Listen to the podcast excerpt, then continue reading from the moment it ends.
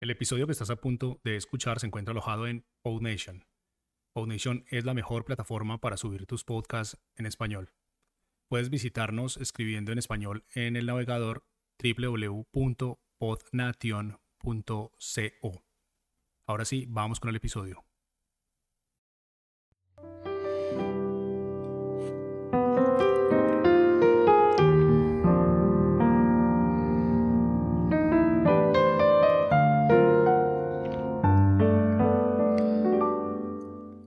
¿Conoces las siete llaves de la espiritualidad? ¿Ser mejor persona? ¿Aprovechar esta vida y rectificar tus fallos de esta y de las vidas pasadas? Aquí tienes las siete formas de elevarte espiritualmente. Te abrirá los ojos a una nueva vida.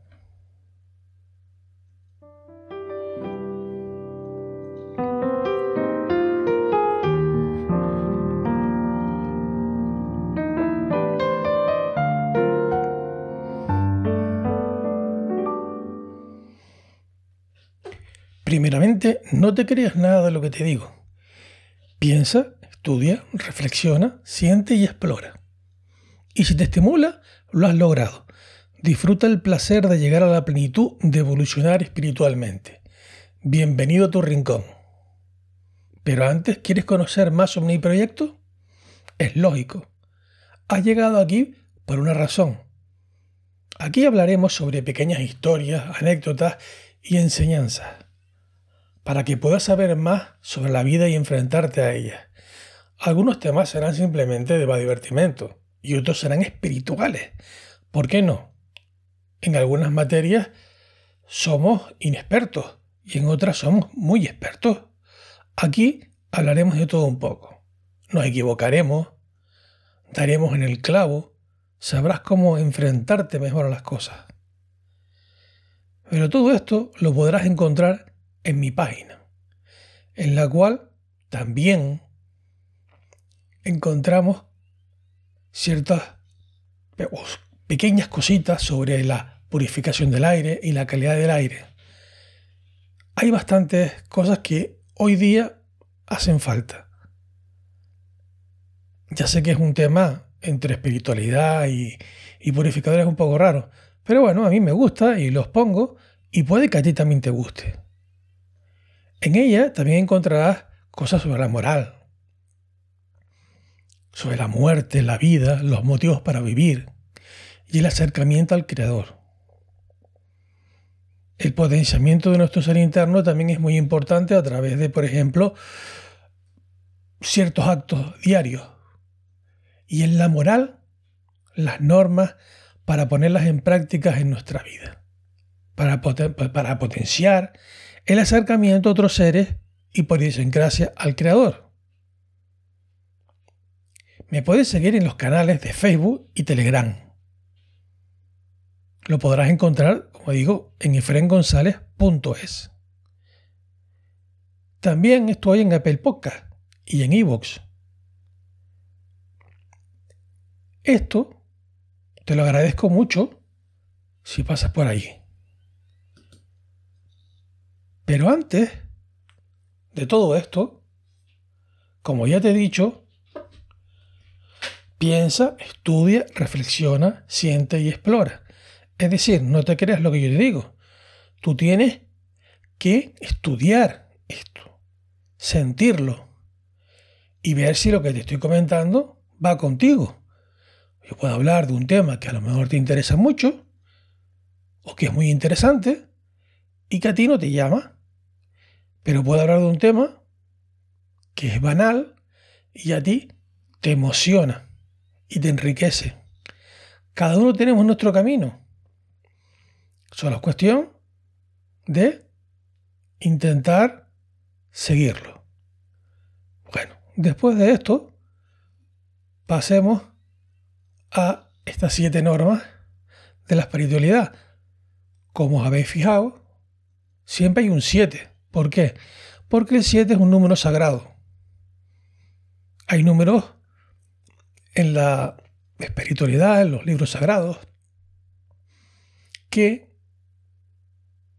son muy importantes. Y este, por ejemplo, el 7, es de esos números. de esas siete, una de esas siete mm, mm, llaves es la gratitud. Una vez que aprendemos a agradecer todo en nuestras propias vidas, las carencias desaparecen. Es muy sencillo. Llegamos a casa del trabajo y nos encontramos que podemos abrir una puerta. Respiramos tranquilidad, sosiego. Estamos cansados y a veces nos podemos encontrar a nuestra mujer o viceversa, a nuestro marido.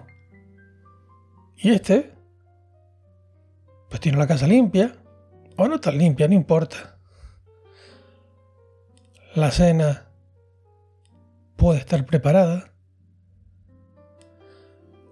O simplemente puedes coger algo del congelador o de la nevera y hacerte algo rápido y mientras conectas la tele y ves un programa para olvidarte de, los problemas del día. Qué curioso. Esto lo hacemos todo. Pero no nos acordamos de que has metido la llave en la puerta, por lo cual tienes una casa. Entras en un sitio de tranquilidad donde sabes que estás seguro. Te espera tu mujer o tu marido. Y ahí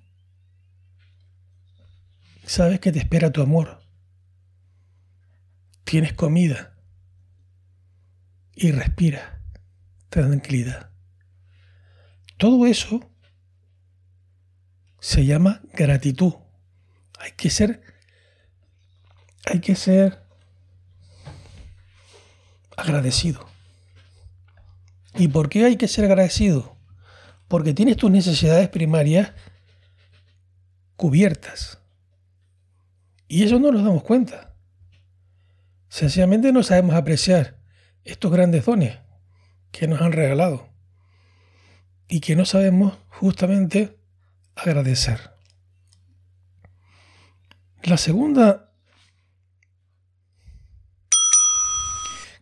que podemos, ley, que podemos, para que tú tengas una espiritualidad potenciada, es sencillamente el optimismo. En ese día que has tenido, te has encontrado pitidos en el... si vas en coche. Bronca pelea. Vamos, que el mundo está negro. Y todos sabemos que el optimismo es la tendencia de ver las cosas en su aspecto más positivo o más favorable. Cosa que no hacemos.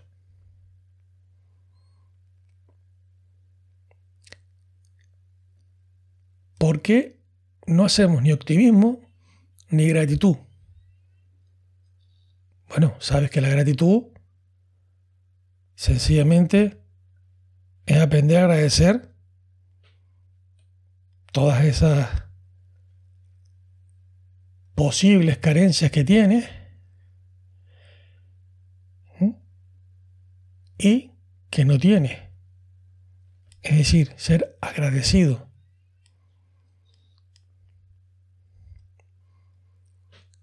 Qué curioso. Dos, que muchos no hacemos. Y uno que no hacemos tampoco,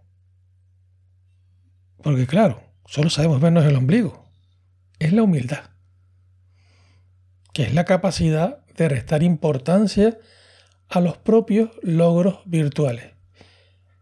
Como ya he dicho, nos miramos el ombligo y no nos damos cuenta de que siendo humilde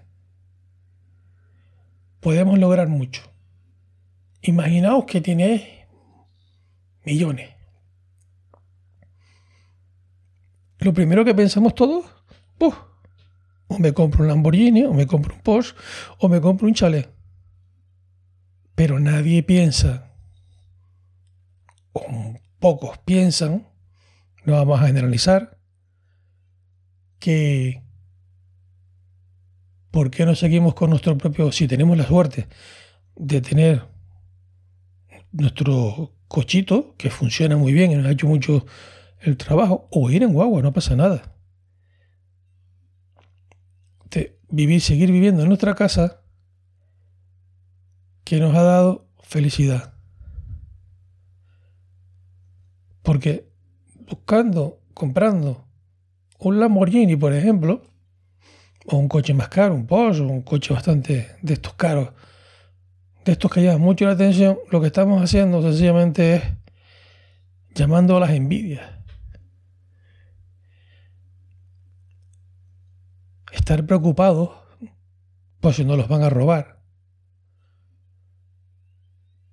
Estar en, en una casa grande supone muchas desventajas, más que ventajas hay que contratar en personal, hay que limpiar la piscina, etcétera, etcétera, etcétera, etcétera. Todo eso se suple con una simple, siendo, siendo humilde, vives en tu propia casa y cubres unas necesidades básicas elementales. Básicas. Otro punto es la generosidad. Otra ley. Otra de esas siete. Que es el hábito de dar o compartir con los demás sin recibir nada a cambio. No es una, cuestión de dinero. Hay muchas formas que podemos dar y que no están relacionadas con el bill metal. Un abrazo, el afecto, el cariño o el, simple, el simplemente el estar ahí oyendo a una persona que se encuentra en soledad. También, bueno, hay gente que no sabe dar, no quiere ese contacto, ese abrazo o, simplemente oír porque está, tiene sus propios problemas y bueno, y da una pequeña cantidad de dinero. Cuando justamente damos esa pequeña cantidad de dinero a una persona que, nosotros que consideramos que, puede, que le puede ayudar, mi experiencia personal me ha dado que obtenemos una gratificación personal. Se nos ponen los pelitos de punta de gallina. Vemos como la alegría de esa persona cuando recibe esa cantidad de dinero, no sé, pongamos 20 euros, una cantidad irrisoria. 10, 15, 5, no importa la cantidad que sea, le alegras el día a una persona. Eso simplemente es magnífico. Ver cómo la otra persona se alegra. Eso deberíamos hacerlo a diario. No dar dinero, que con eso no agregarás nada, sino alegrar a las otras personas, que las otras personas se sientan felices. Pasemos a otra llave, que puede suponer mucho, que es la intención. Eso es lo que nos diferencia del reino animal, que somos capaces de marcar un destino y lograr con nuestro con nuestra capacidad de enfocar la voluntad. Somos puro pensamiento. Pero solo hay una forma de arreglarlo, que es llevar esos pensamientos a la práctica. Es decir, muchas veces pensamos, bueno, vamos a, vamos a crear un, negocio y nos ilusionamos y, y al final queda todo, no porque nos falte dinero, sino porque nos da miedo. Entonces esa intención queda, sencillamente queda ahí. Pues con la, con la espiritualidad pasa algo parecido. Debemos llevar a, cabo la intención de, crear, de crearnos día a día siendo mejores personas. Es decir, pasito a pasito podemos ser mejores personas y llevar la teoría a la práctica. Voy a poner un ejemplo que no me gusta, pero sé que a ustedes puede gustar alguno y por eso lo digo, por eso lo digo. Hay gente que lee la Biblia o el Corán. Y bueno, se lee sus pasajes, se lee sus o sus plegarias. Las lee como un loro.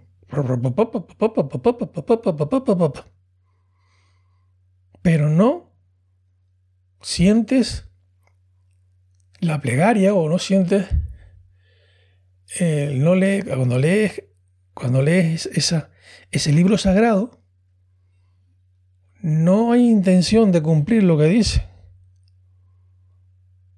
Eso no sirve para nada. Hay que estudiar ese libro sagrado e intentar llevarlo a buen puerto. Es importante en eso. Pasito a pasito se consiguen grandes cosas. Pasemos al siguiente, que es el perdón. El perdón es una condonación de una falta o una ofensa a una persona, eximiéndole de, de la culpabilidad y de la obligación. Es decir, nosotros, alguien ha cometido contra nosotros una ofensa. Y nosotros debemos, no debemos. Esa persona viene y nos suplica el perdón. Y nosotros se lo damos. La liberamos haciendo esto la estamos liberando de, un, de una carga. Ya diremos, no, eso no es así. ¿Cómo va a ser una carga? Sí, la otra persona sufre. Y el sufrimiento es de lo, de lo peor que existe. Porque aquí en la tierra es psicológico, pero lo espiritual no es psicológico. Es el karma. Y cuando pasa, ya no puedes pedir, ya no puedes pedir, ya no puedes pedir perdón, ya no puedes pedir ese perdón. Pongamos un ejemplo. Muchos de nosotros, cuando hemos estado en el colegio, hemos hecho ofensas. Claro, somos niños y no, no, no sabemos lo que hacemos. Insultamos, hacemos bullying, o nos hacen bullying. Pero en este caso hacemos bullying. Pasan los años y te das cuenta de lo que has hecho. ¿Cómo consigues contactar con esa persona para pedirle perdón? Es prácticamente imposible. Y eso queda espiritualmente ahí en el karma. Aparte, fijaos, quedaría la intención que es muy duro después de muchos años pedir ese perdón. Y ya no digamos, cuando tú perdonas, fijaos, se junta la generosidad. Por lo cual, si os dais cuenta, los siete, las siete llaves, empiezan a fundirse. Y eso que no hemos tocado la última, que es la esperanza que es un estado de fe y ánimo optimista, basado en la expectativa de resultados favorables, relacionados con eventos o circunstancias de la propia vida o del mundo.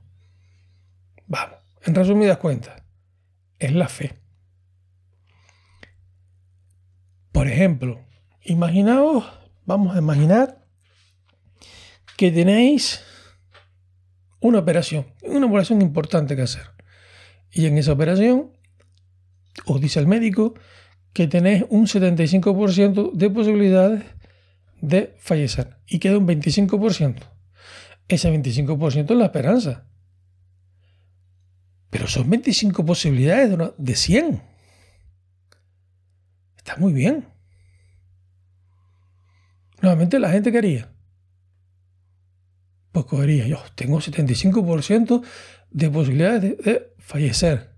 Ojo, el optimismo. Hay que ser optimista. No os digo que yo las cumpla, porque sería de hipócrita por parte mía. Yo, como cualquier mortal, lucho todos los días para hacer cambios en mi propia vida. A veces lo consigo y a veces no. Pero a diario lucho. ¿Qué conclusión sacamos con esto? Bueno, lo que yo he pensado siempre es que si el hombre, o sea, nosotros, cubrimos nuestras necesidades básicas y no nos y nadie nos influye, pues podríamos cubrir perfectamente esas siete llaves. Pero ¿qué es lo que, los que pasa? ¿Qué, perdón, ¿qué es lo que nos pasa? Porque sencillamente entre políticos, grandes empresas, corporaciones, están hundiendo a la humanidad y neutralizando estos valores. Solo tenéis que fijaros un poquito en, en vuestro entorno. La pérdida de libertad de ciertos sectores que quieren llevar al hombre por un, por un lineal, por una forma de pensar. Es ilógico. Nosotros, con poco, con nuestras necesidades cubiertas, como he dicho, Mm, somos felices. Solo podremos echar un añito para atrás, por lo menos aquí en España. Yo no puedo hablar mucho de los otros países, pero puedo hablar del mío. En el mío, estuvimos sobre esta fecha, hace un año, encerrados en casa. Si es verdad que mucha gente, en el cual me encuentro yo, lógicamente, lo pasamos mal. Pero lo pasamos mal porque sabíamos que teníamos que salir a la calle a, cubrir nuestras necesidades para ganar dinero. Pero nos perdimos la libertad de salir a la calle. Nos contaron en la historia de la pandemia. Puedes creértelo o no puedes creértelo, eso es una cuestión tuya. Yo en lo personal creo que todo está controlado por el creador y todo es para bien. Entonces no, no hay problema. El creador controla todo y, y en ese momento pues nos puso ahí por alguna razón. Pero lo que pasó fue que alguien o algo nos encerró. Perdimos libertades, perdimos esperanza, perdimos el acto de perdonar. Y la intención también. Nuestra generosidad cayó. Y ya no digamos nuestra humildad. Eso de dar.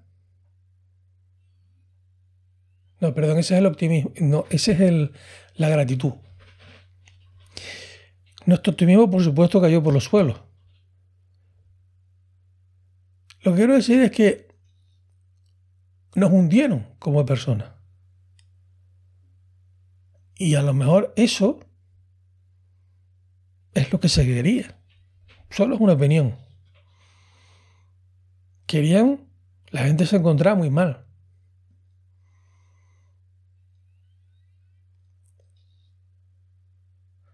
Solo pensar que el hombre ayuda al hombre. Y es importante eso. El hombre es algo increíble. Es una gota de, del creador, una idea. De eso hablaremos más adelante. El creador infligió vida. Y todavía ni los propios científicos saben lo que es la vida. y menos lo que es el ser humano. Hay muchas preguntas que no, que no, la ciencia, los que creen en la ciencia, se esconden bajo una manta, porque sencillamente no saben la respuesta. Cuanto más estudiemos, nos daremos cuenta que en la sencillez encontraremos sencillamente muchas respuestas. Pero por hoy está bien. La verdad que os podéis quedar con los siete, las siete llaves, recordarlas, es sencillo. Solo tenéis que eh, saber qué es la gratitud, el optimismo, la humildad, la generosidad, la intención, el perdón y la esperanza. La verdad, gracias por escucharme y ayudar a crecer este programa. Si quieres valorarlo o comentarlo, pues te lo agradezco. Y recuerda que donde el Creador nos sembró es preciso saber florecer. Hasta luego.